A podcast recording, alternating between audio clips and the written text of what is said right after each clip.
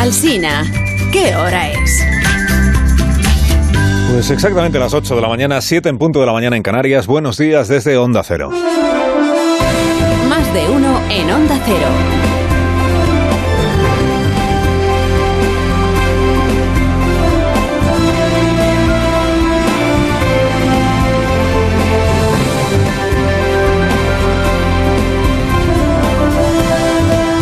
Bienvenidos a una nueva mañana de radio. Estamos estrenando el 7 de diciembre del año 2022. Qué tiempos aquellos, ¿verdad? Qué tiempos aquellos. Ahora ha pasado mucho tiempo, pero en que iniciábamos los programas matinales celebrando goleadas a Costa Rica. ¿eh? Qué tiempos. Solo han pasado dos semanas, pero parece que han pasado 200 años.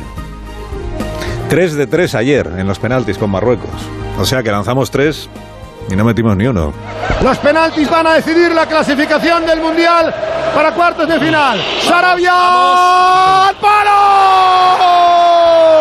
Soler toma carrera. Paró. Busquets, enséñanos el camino. Lo mete, Busquets. lo mete, lo mete. Paró. Paró Bono. Ni Busquets ni, ni nadie. O sea, 3 de 3. 3 eh, fallados de 3. Y así se acabó la aventura española en Qatar.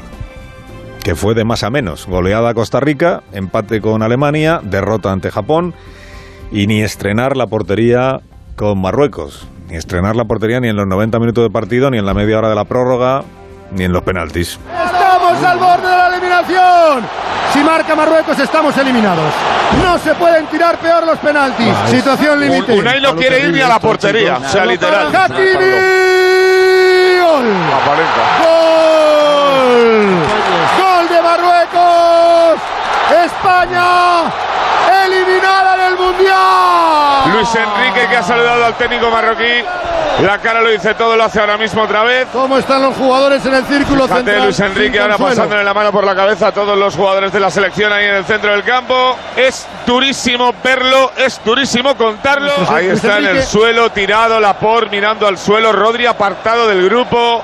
Pedri que no quiere saber nada de Narración nadie. Simón, del que es el Radio Estadio de Onda Cero. Bueno, Marruecos, verdugo y vecino de España. El nuestro no es un país de medias tintas para la cosa futbolera, de modo que lo que hace dos semanas era euforia desbordada.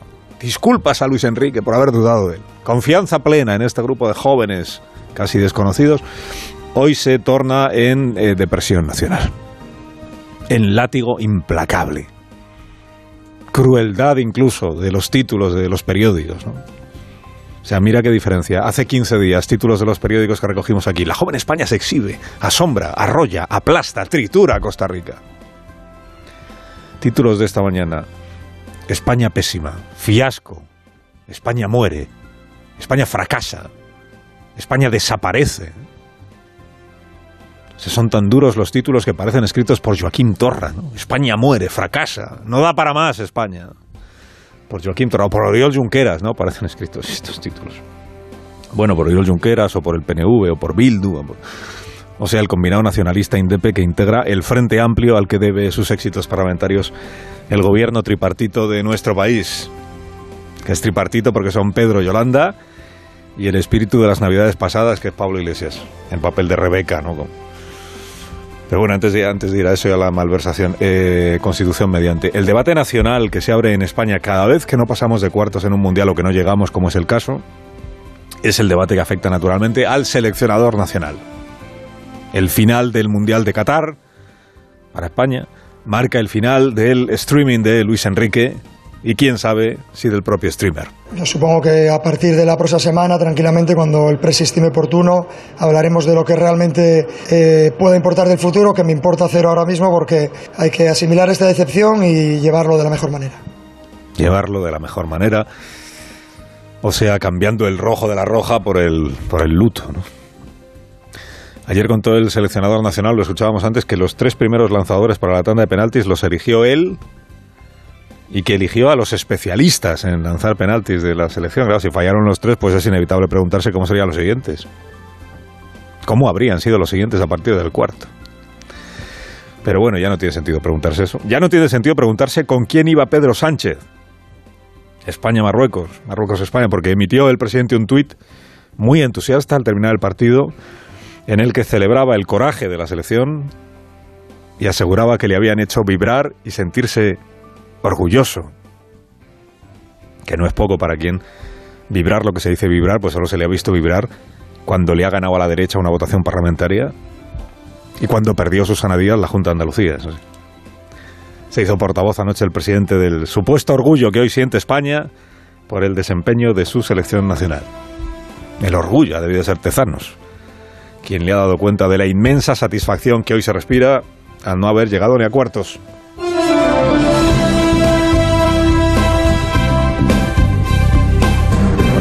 Sánchez, no iba con Marruecos, En esto, en esto del fútbol al menos. En lo demás, en lo demás con quien no va desde luego es con Argelia y con el Frente Polisario. Mire, en términos legales hoy, por hilvanar los asuntos de actualidad, podría decirse que la selección malversó el partido de octavos de final. Malversó, no es delito, pero sí es dilapidar 120 minutos. Bueno, malversación es, es la palabra del día. Al paso que vamos, malversar va a ser un delito muy, muy menor, casi, casi inapreciable siempre que quienes lo cometan sean militantes de Esquerra Republicana o del PSOE, ya que te pones, te pone. El presidente sigue adelante con su proceso o procés de ingeniería penal, cirugía, que diría Gabriel Rufián. Agárrame el bisturí, agárrame el bisturí, que esta sedición que padece el pobre Oriol Junqueras, esta sedición que, voilà, extirpada la sedición. Dice, yo estoy aquí que es una malversación que también sufre Oriol, dame otra vez el bisturí que se lo arreglo, ¿no? A Junqueras y a 20 como él. ¿De cuántos subordinados de Oriol Junqueras dice usted que están procesados por malversar? Que se pongan en fila, que los voy blanqueando uno tras otro. Nada por aquí, nada por allá. ¿Quién dijo que malversar pueda considerarse malversación? ¿Quién dijo que la malversación sea un delito de corrupción? ¿Para qué está el poder político sino para aliviar de responsabilidades penales a los políticos? que delinquen. Bueno, ayer avanzó Sánchez en el, en el Congreso de los Diputados a un grupo de periodistas que está abierto, que está abierto a reescribir el delito de malversación siempre que no suponga rebajarle las penas a los corruptos que ya están condenados. Es sabido que, que para el presidente es indeseable aliviar a los corruptos y muy deseable indultar a los autores de una sedición. Porque el presidente está claro que, que es más grave, ¿no? En realidad ayer lo que quiso decir el presidente con esto de que está abierto no es que él esté abierto, sino que ya tiene cerrado hace tiempo un pacto con Esquerra para que solo puedan ser juzgados por malversación los ciudadanos que no pertenezcan a Esquerra.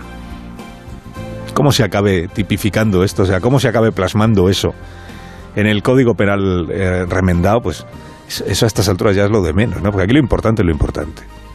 Y lo importante es que el presidente ya ha establecido que hay una malversación que es repugnante, que es la corrupción, y hay una malversación que es asumible, que es la que se comete, pero para promover, por ejemplo, una sedición. O sea, de ahora en adelante corrupto será solo el que se lo haya llevado calentito él. ¿Eh? Quien haya metido la mano en la caja, haya agarrado dinero público y se lo haya embolsado o llevado una cuenta en Suiza. Este es el corrupto, el malversador, este es el que merece toda la condena imaginable. Ahora, quien mete la mano en la caja y desvía dinero público, ¿qué te digo yo? Para orquestar una operación de derribo de la Constitución. este solo cabe ser llamado, solo se le puede llamar no corrupto. ¿eh? Este solo es eh, administrador negligente, por ejemplo. Claro, va a ser apasionante escuchar cómo el presidente del gobierno deja de considerar corrupción apropiarse de una institución como la Generalitat de Cataluña y utilizar su presupuesto para arremeter contra la Constitución española, contra la mitad de los catalanes y contra el resto de los españoles. Que no, esto no me lo llamen corrupción. Díganos, presidente, díganos, presidente. Cuando su compadre Oriol Junqueras, hoy compadre, utilizaba la Generalitat de Cataluña la Generalitat de los catalanes y, por supuesto el presupuesto de los catalanes para privar de sus derechos a la mitad de los catalanes, ¿no estaba malversando entonces? O sea, ¿no estaba corrompiendo entonces la institución de la que era vicepresidente? Es interesante porque en esto el diccionario y el Código Penal a día de hoy coinciden. Es interesante que el diccionario defina corrupción no como el enriquecimiento personal ilícito, sino como la utilización ilícita de las funciones que uno desempeña en la administrador, en la administración del presupuesto, de perdón, del patrimonio de otros. En este caso del patrimonio público. Corrupción, según el diccionario, o malversación, según el Código Penal, no es el enriquecimiento personal. Es la utilización ilícita de las funciones que uno tiene encomendadas. Que eso es exacta, precisa, específicamente lo que hicieron Junqueras, Puigdemont y la Santa Compañía en el verano y el otoño del año 2017. Carlos Alsina en Onda Cero.